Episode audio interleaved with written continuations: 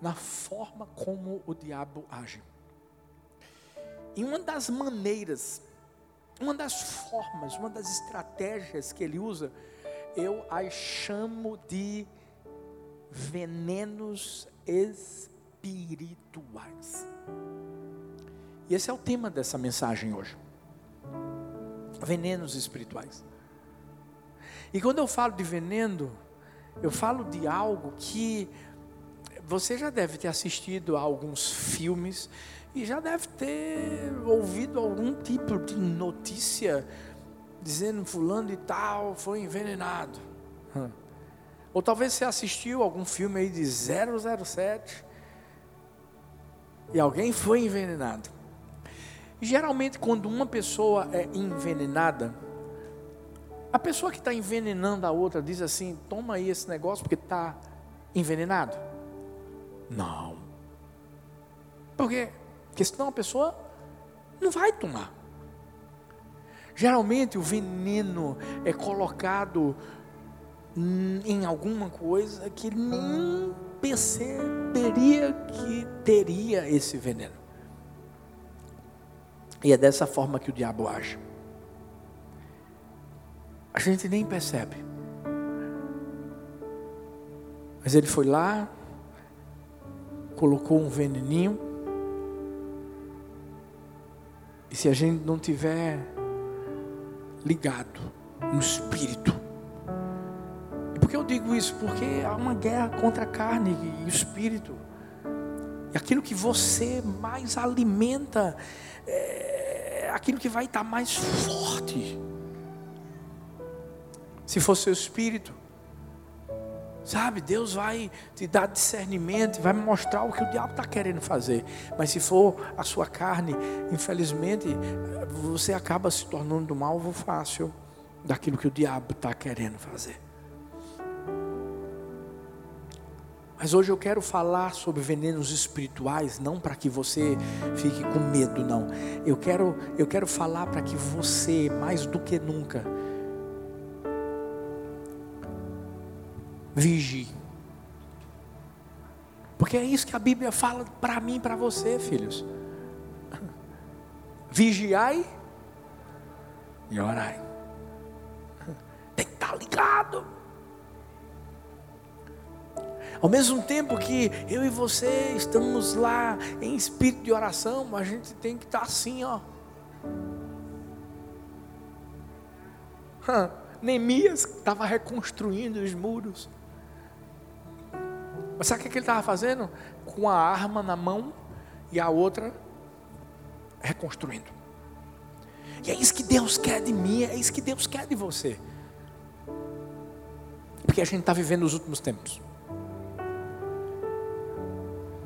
O diabo nos últimos tempos ele vai tentar enrolar a vida de muita gente.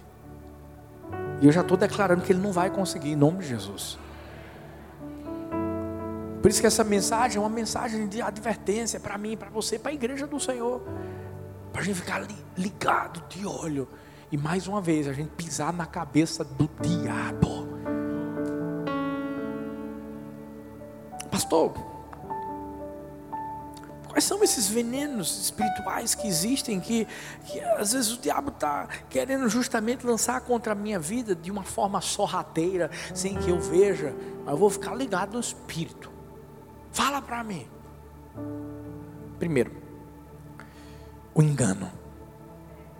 E esse aqui eu vou, vou falar uma coisa para você. Infelizmente, o diabo está soltando a vontade nos tempos de hoje. O engano. O que, o que é o engano?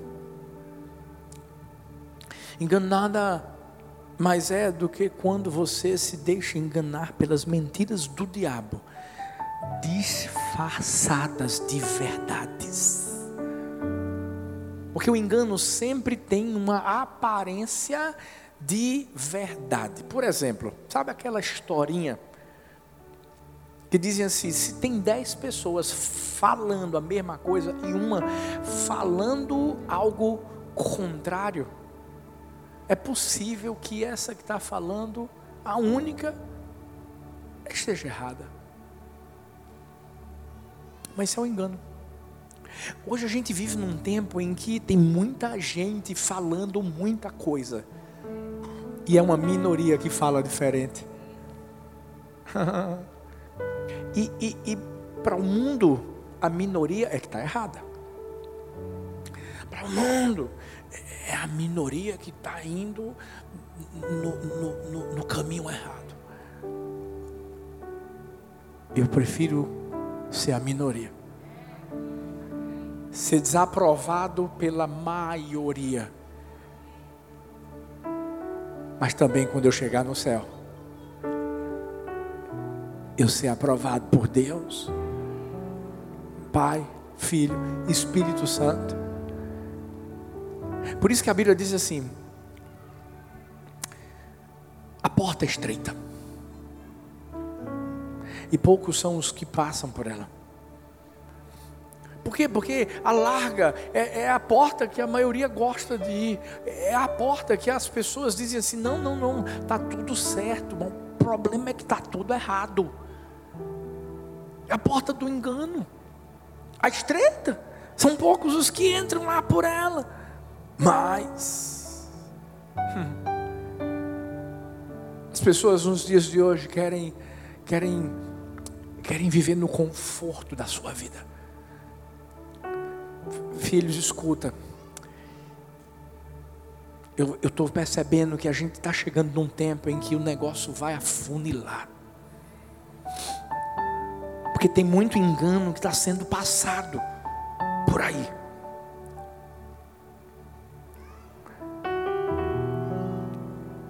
E a gente precisa se livrar de todo o engano. 1 Pedro diz assim, 1 Pedro 2,1: Livrem-se, pois, de toda maldade, de todo engano, hipocrisia. Como é que a gente se livra do engano nos dias de hoje? Deixando que Deus nos revele a sua verdade. Conhecereis a verdade, e a verdade vos libertará. Isso é bíblico. Através da verdade que o engano cai por terra. A primeira ilustração do engano na história da humanidade é de um casal que você sabe quem é: Adão e Eva. Hum. Olha que veneno. Porque a Bíblia vai nos dizer que o diabo chegou e disse assim para a mulher: Vocês não vão morrer. Deus sabe que no dia em que dele comerem, ou seja, daquele fruto, seus olhos se abrirão, vocês serão como Deus, conhecedores do bem e do mal. Você está pensando que o diabo muda a, a, a, estratégia? Não. A mesma estratégia que ele usou lá no Éden é a estratégia que ele usa nos dias de hoje. O que é que ele faz? Ele tenta distorcer as verdades bíblicas, para levarem os cristãos a duvidarem ou não compreenderem plenamente a palavra de Deus. Ele tentou fazer isso com Jesus, gente. Hora que o diabo estava tentando Jesus, o diabo estava simplesmente usando a palavra, mas distorcendo-a. Você acha que mudou? Mudou não. Eu vi uma, uma história de dois homens que traçaram uma rota numa carta náutica. Eles estavam saindo da Flórida. Estavam querendo ir para o Golfo do México. Eles traçaram essa rota pela carta náutica e estavam indo para lá. Usaram uma bússola e começaram a a sua jornada. Quando eles pensaram que tinham chegado no local determinado, eles perceberam que não era o local certo. E eles descobriram que um deles tinha colocado a bússola perto de um imã. E o imã os levou para o lugar errado. Sabe, do mesmo modo que o imã alterou a bússola, o engano pode influenciar a nossa forma de pensar e alterar a mentalidade que Deus trouxe para o nosso coração. Você quer ver? Muitas pessoas que viviam na época de Jesus, que eram conterrâneos de Jesus, pensavam que quando não o consideravam como Messias, estavam fazendo a coisa certa. Quem é esse menino? O pai, o pai é José. Ele não é filho de Maria, não. Esse menino é filho de Maria. E para eles, eles estavam fazendo a coisa certa. Sabe, quando eles colocaram Jesus numa cruz, eles estavam para eles fazendo a coisa certa, mas eles estavam enganados.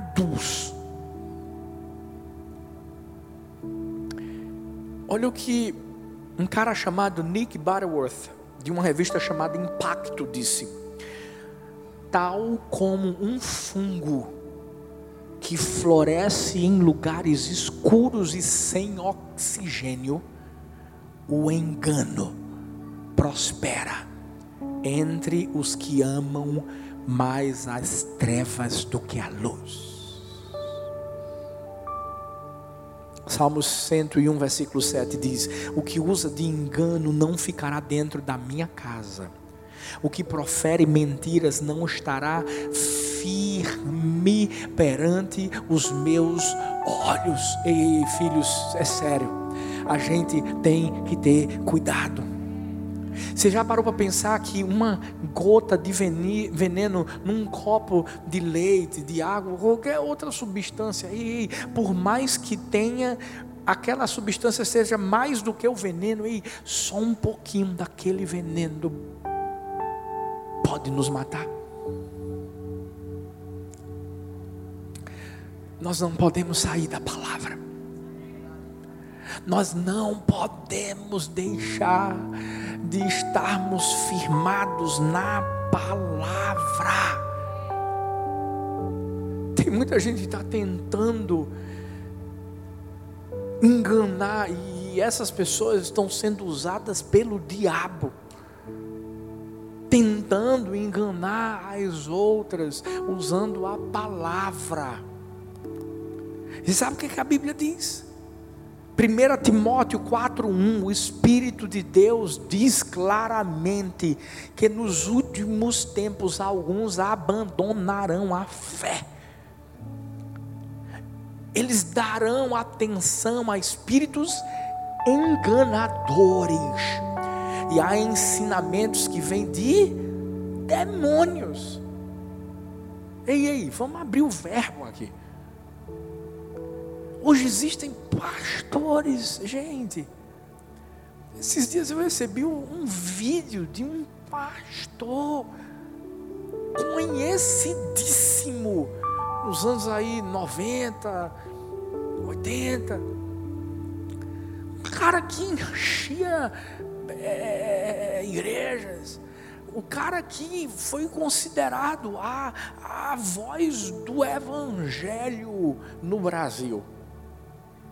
Eu, eu vi numa entrevista com um apresentador conhecido aí. Na verdade, hoje eu acho que não é nem mais conhecido. E o cara fez uma pergunta para ele. Que quando ele respondeu, eu disse: Como é que é?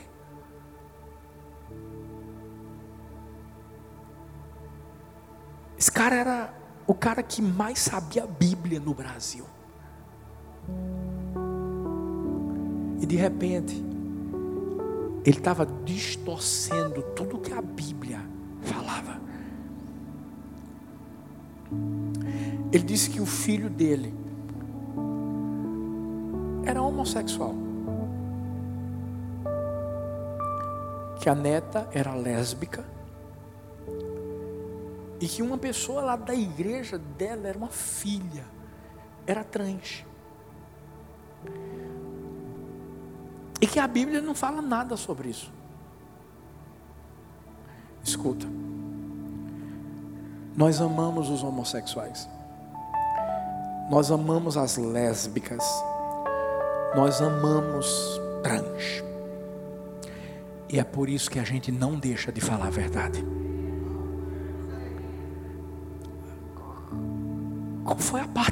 Bíblia que ele arrancou da página dele? Lá. Qual foi a página?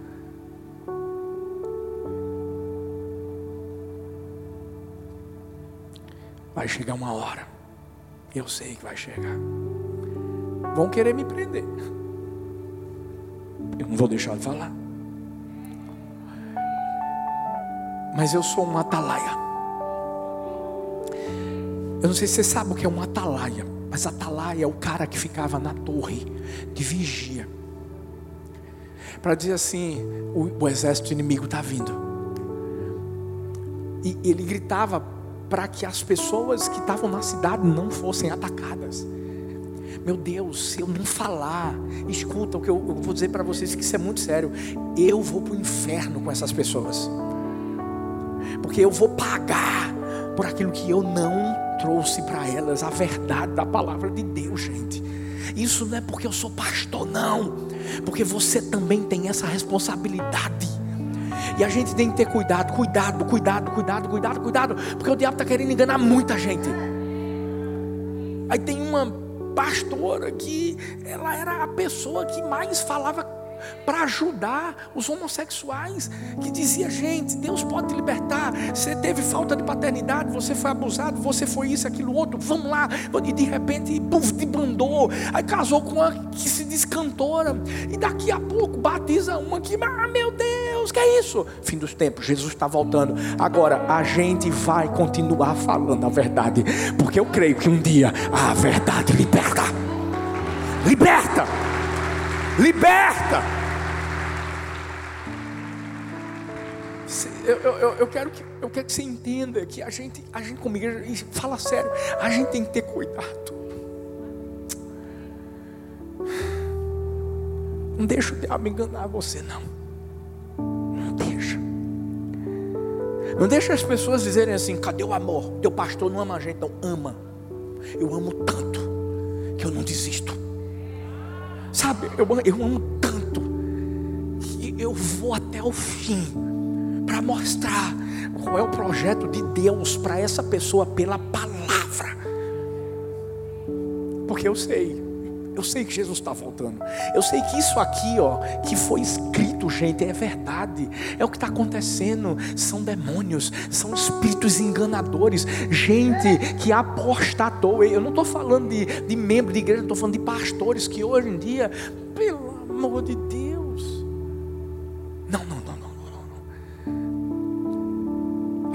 Ser enganado. A gente vai falar a verdade. Você sabe por quê? Porque eles estão querendo, eles estão querendo, filhos, escuta. Estão, estão de olho na próxima geração. Você sabe disso. Isso não é uma coisa de uns, não. O negócio é. Agora mesmo o, o, o, o Faquin, o ministro Faquin, é, é, votou prolatou uma sentença dizendo que a linguagem neutra tem que ser usada assim no Rio de Janeiro.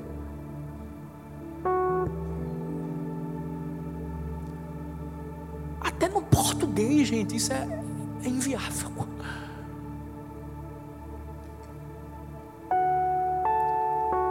Escuta.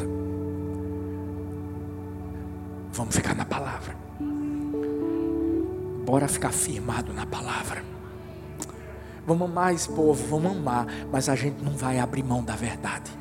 Nós não vamos ser enganados.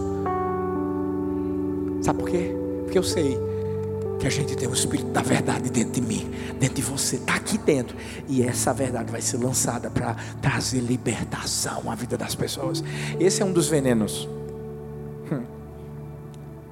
Mas tem outro. Chamado soberba soberbo. Lembra que eu disse que ninguém disse que botou o veneno num copo de leite ou alguma coisa? Não, não, não diz. O diabo não fala, não. Hum, tá lá e você não sabe. E a Bíblia diz em Mateus 23, 12: Todo aquele que a si mesmo se exaltar será humilhado, e todo aquele que a si mesmo se humilhar será exaltado. É tão simples. Com Deus é assim: você quer ser grande? Seja pequeno. Quer, quer ser exaltado? Se humilhe. Se humilhe soberba, é, ela é um sentimento de superioridade. É aquele sentimento que, que faz você ser arrogante. Que você olhe para a pessoa e diga assim: sou melhor que você. A, a soberba faz com que pessoas até mesmo se achem melhores do que Deus. Não, não, não, não. A gente está vivendo uma época, gente, que sabe o que é está acontecendo. Tem gente que está dizendo que Deus errou quando escreveu a Bíblia. Como assim? Tem gente que está dizendo assim, atualiza a Bíblia aí, que Deus deve ter deu um tilt na cabeça dele. Como assim? Quando a Bíblia fala que Deus humilha os soberbos, mas Ele dá graça, dá honra aos humildes. Quando a Bíblia diz que Deus resiste, gente, se tem alguém que Deus diz assim, não chega perto.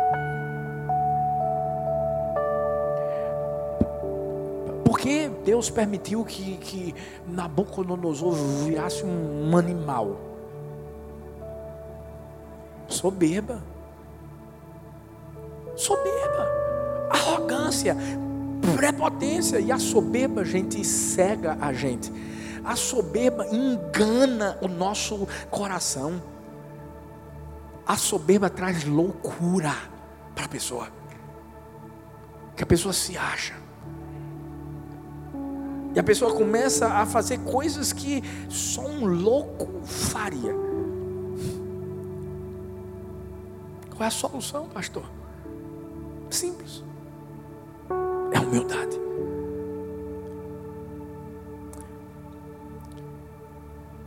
Eu vou trazer algumas características de uma pessoa soberba e de uma pessoa humilde. Eu vou fazer isso de propósito, porque isso vai servir para mim e para você como um teste. Porque eu, eu creio que a gente está aqui para Deus tratar do nosso coração. E eu, eu, eu quero sair melhor quando eu sair desse lugar. Ah, eu, eu vim para cá para sair melhor. E eu sei que você também. Então escuta. E, e, e outra coisa, deixa eu te dizer. Olha para você agora. Porque tem gente que diz assim: é, essa mensagem é para o meu esposo. Você que está dizendo assim: essa mensagem é para o meu esposo. Você é soberbo. Você é soberba. Porque você não está sendo humilde para reconhecer que você é imperfeita. E vice-versa. Então, foque em você agora. O que é uma pessoa soberba? É uma pessoa que manifesta orgulho, uma pessoa que se acha superior às outras, altiva, autoconfiante de forma exagerada, porque autoconfiante é importante você ter autoconfiança, mas equilibradamente, não de forma exagerada. Então, uma pessoa soberba é uma pessoa altiva, que está dominada pela arrogância. E uma pessoa humilde é uma pessoa que age com simplicidade. Uma pessoa que entende que tem que assumir suas responsabilidades sem arrogância, sem prepotência, sempre ajudando o outro. Por quê? Porque a humildade faz a pessoa reconhecer suas próprias limitações e ela começa a entender que ela não consegue fazer nada sozinha ou sozinho. Vamos lá. Analisou aí os dois perfis. Agora a pergunta para mim, para você é: quem nós somos? Quem nós somos. Vamos botar da forma mais prática? Bora. Como é que você trata a sua esposa? Como é que você trata seu esposo? É, lá dentro da sua casa. Você reconhece que ela ou ele, vocês são uma carne? Então por que você, talvez, faz ela se sentir inferior a você? Ou é o contrário? Eu estou pegando um exemplo pequenininho. Porque eu posso usar isso no trabalho. Você é patrão? Porque você lida como você lida com os seus funcionários. Para para pensar, um dia você estava lá no lugar deles, hoje você pode estar em cima, mas ó, deixa eu te dizer uma coisa, o mundo dá voltas.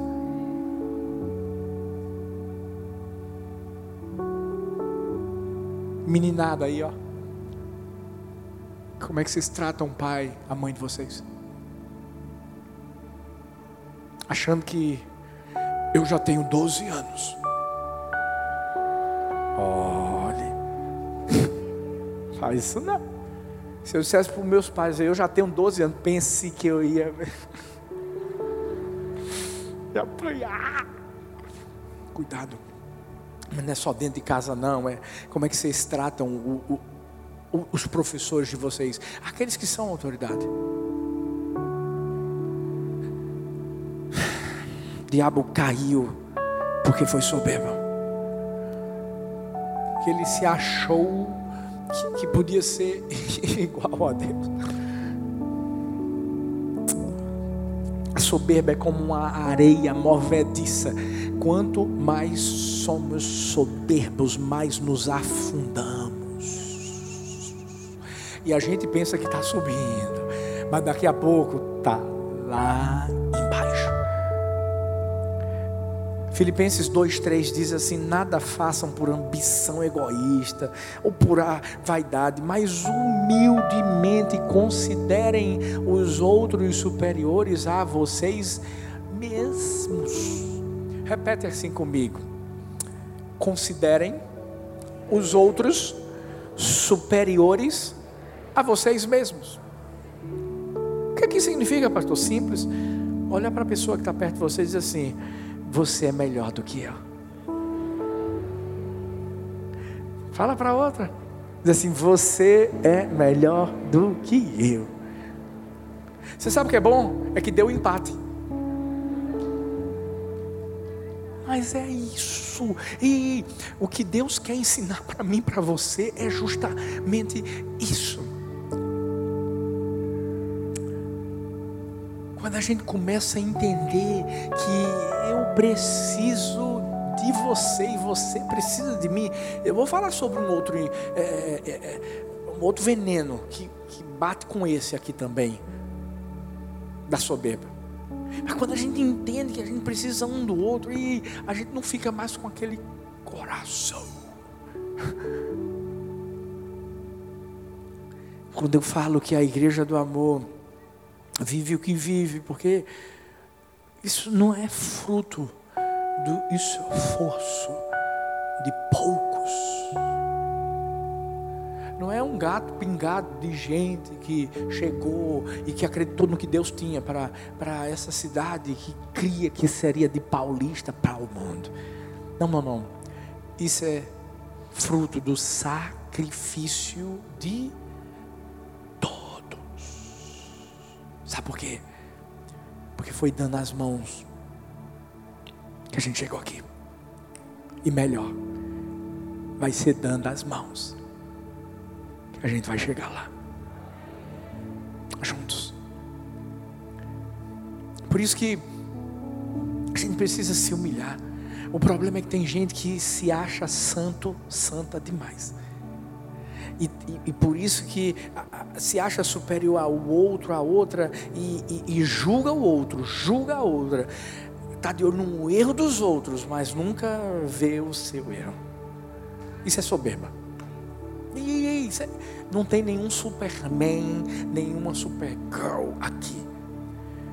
Porque a Bíblia diz que aquele que pensa estar tá de pé, cuidar para que não caia. Ei, a, a Bíblia mostra, eu sou pó, você também. A gente não está aqui para julgar, está para ajudar. A gente não está aqui para derrubar, está para levantar. E quando a gente não deixa a soberba reinar no nosso coração, é isso que a gente, a gente faz. Porque pense num povo soberbo quando chegou para a mulher que tinha cometido um adultério e começou a dizer assim: vamos jogar uma pedra nela. Jesus, olha aí, ó, foi bem adultério, e agora? O que, é que a gente faz? Sabe que era isso? Soberba. Porque eles se achavam mais santos do que aquela mulher. Aí Jesus disse assim: É, vocês vão aprender agora. Aquele que não tiver pecado, joga a primeira pedra. Jesus igualou todo mundo.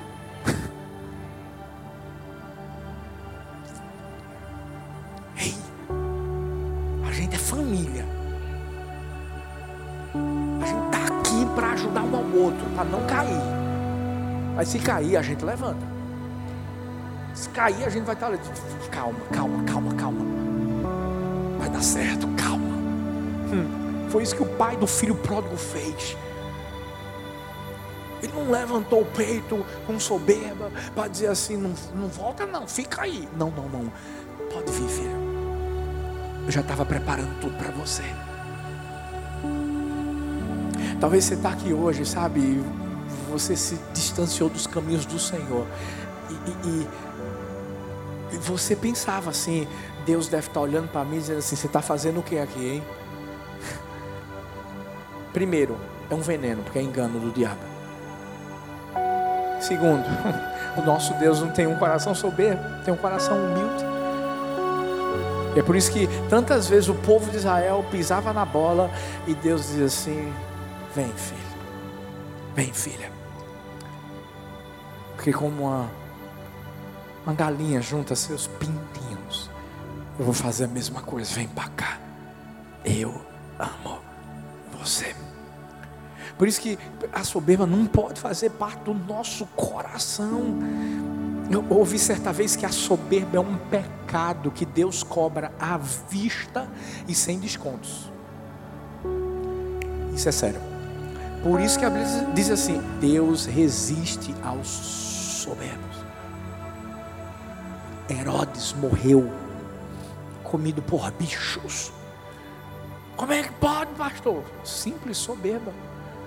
Ouviu um povo aplaudindo, gritando e o ovacionando, e ele achou assim: realmente o povo está certo, não é a voz de um homem, é a voz de Deus. Porque Deus não dá a sua glória a ninguém. Eu ouvi a história de uma raposa que estava morta de fome. E ela estava na floresta procurando uma caça, alguma coisa para comer. E de repente ela olha para cima de uma árvore e está um corvo. E esse corvo estava com justamente um animal, um bico. E a raposa pensou assim: como eu queria, como eu queria o que está no bico da, da, da, do corvo. Mas só que o corvo estava lá em cima. E a raposa sabia que não ia conseguir subir. E na hora ele pensou assim: peraí, eu vou mexer com o ego do corvo. E disse assim: Corvo, você canta tão bem. É quem, é, quem, quem disse que o corvo canta, gente? Canta não. Mas a raposa, olhando lá para o corvo, disse mais uma vez: Corvo, você canta tão bem. Isso chamou a atenção do corvo, o corvo olhou e ainda com a caça no bico. A raposa olhou mais uma vez e disse assim: Como você é demais, você canta tão bem. Gente, o corvo começou a encher o peito. Depois de umas dez vezes que a raposa falou assim: Você canta tão bem, o corvo abriu a boca para cantar. O que estava no bico caiu e a raposa comeu que foi que aconteceu? Soberba. Porque a soberba faz isso com a gente. Às vezes a gente se ilude com os aplausos dos homens. Aquele que te aplaude hoje pode te amanhã. Só tem um que é fiel. E ele vai querer te aplaudir quando você chegar no céu. E é esse aplauso que eu vou buscar. É esse. É esse. Mas tem um outro veneno. Eu vou encerrar com esse. Tem outros. Se a gente fosse falar de venenos espirituais, ia dar uma série. Mas eu peguei três que são os piores. A comparação. Esse aqui. A Bíblia diz em Provérbios 14, 30 que o sentimento sadio é vida para o corpo, mas a inveja podridão para os ossos. Sabe quando você quer o que o outro tem? Porque você acha que a sua vida não é tão boa como a do outro? Sabe quando você olha para o, o, o, jardim do seu vizinho e, e pensa que ele é mais verde do que o seu? E na verdade a grama é a mesma. Talvez ele cuida melhor. Porque aí tá. Se você cuidar bem do que é seu, você vai ver o que, é que vai acontecer com você.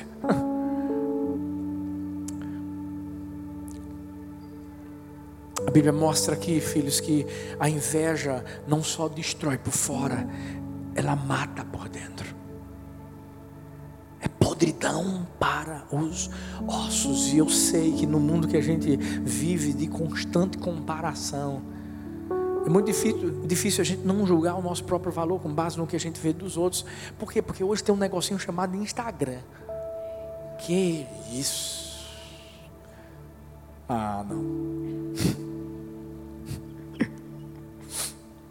Você vê a foto de uma pessoa na praia, a foto de uma pessoa num carro, a foto de uma pessoa em qualquer outro lugar. E ela tem o direito de tirar a foto que ela quiser. O problema não está nela, está em você. Sabe por quê? Porque é você que olha e, e fica com inveja. Se alegre com o que Deus tem te dado. E não só. Se alegre com o que Deus tem te dado. Celebre o que Deus tem dado aos outros. Porque depois Ele pode dar para você. Ele pode. Eu disse que Ele vai, Ele pode. Vai depender do seu coração. Quando a gente entende que todo mundo aqui, gente, tem habilidades, todo mundo aqui tem dons. E a habilidade do nosso irmão não é melhor que a nossa. O que a gente tem que entender é que Deus deu para ele isso e nos deu outra coisa.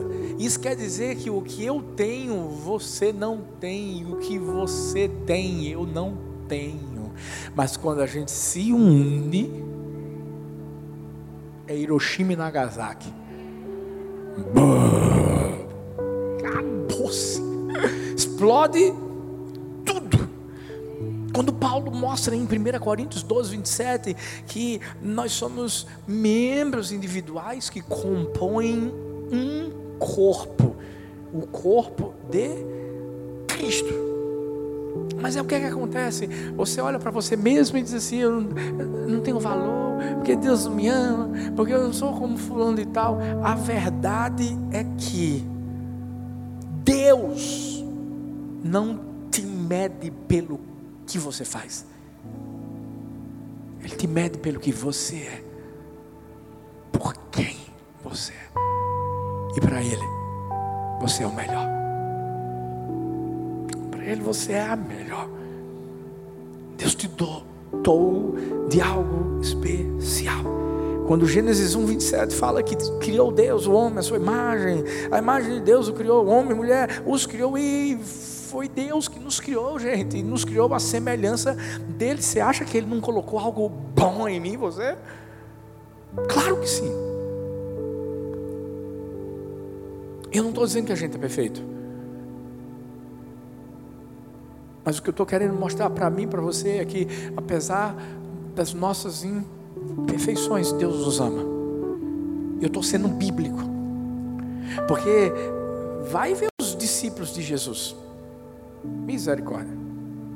Jesus os amou. Jesus tratou, Jesus cuidou. Jesus os mudou. E a gente não pode deixar que a comparação roube nossa paz, a comparação nos aprisione num ciclo de inveja, de insatisfação. Não, não, não. Deus nos fez para sermos livres de comparação, de ciúme, de inveja.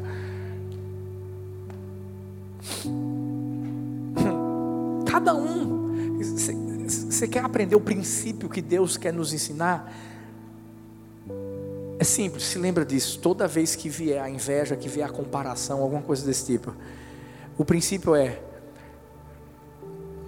cada um no seu quadrado. Sabe aquela música inspiradíssima? Ado, ado, cada um no seu quadrado. Já pensei que eu ia cantar aqui, não? Vamos entender melhor. Se eu chamasse Tiaguinho para cantar aqui, gente. Eu te amo, filho. Mas eu nunca ia botar você com o microfone para cantar aqui. Sabe por quê? Deus deu a ele esse dom. Pense num menino que, meu Deus, dá vontade de deitar aqui, gente. Com esse teclado maravilhoso, ungido que está falando no seu coração. Agora, imagine se eu pegasse é, é, é, é Mari, Nani, Rafael e botasse para tocar. Dá certo ou não? É, ia ser desse jeito. Mas olha como Deus é fiel. Deus chega e faz assim: eu vou botar eles para cantar.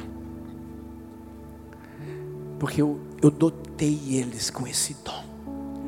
E aí Deus pega Tiaguinho, pega os meninos do instrumental e os meninos, uau, arrasam aqui. E quando une tudo. Porque imagine se só tivesse instrumental. E a música? Agora imagine só se tivesse vocal. E a melodia. E o tempo. Mas quando os dois se unem e eles não estão aqui para se comparar, para dizer assim, será que ele está tocando melhor ou eu estou cantando melhor? Não, não, não, não. Eles entendem que existe uma sintonia. E nessa sintonia o céu se abre. o, o céu desce. É isso que eu tenho que pensar. É isso que eu tenho que pensar dentro de casa. É isso que eu tenho que pensar aqui na igreja. É isso que eu tenho que pensar no, no trabalho. É isso que a gente tem que pensar onde Deus nos coloca. Hum. Fique em pé, fique em pé para a gente encerrar.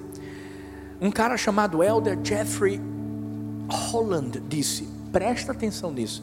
Deus não mede os nossos talentos ou nossa aparência. Deus não mede as nossas profissões ou os nossos bens. Ele aplaude todos os corredores, dizendo que a corrida é contra o pecado, não contra um ou outro.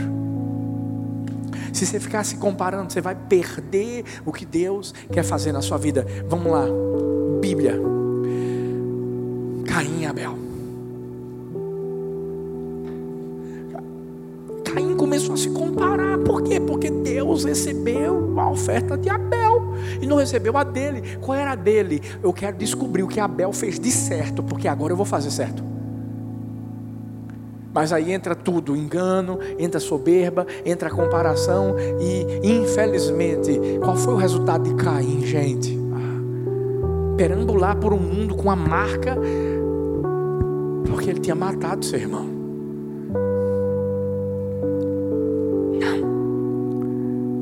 Gente não pode perder o que Deus quer para a nossa vida. Você não precisa se moldar a tudo e a todos para ser aceito, porque você já foi aceito pelo seu Pai. Tudo que tudo que eu e você precisamos é nos encontrarmos nele e nele nós estaremos seguros. É isso. Vamos fugir desses venenos do engano, da soberba, da comparação. Mas se o diabo pegou você em algum desses, ele tem um antídoto. Deus tem um antídoto. É Jesus. Que vem, que faz um detox aqui dentro, para nossa vida nunca mais ser a mesma. Fecha seus olhos.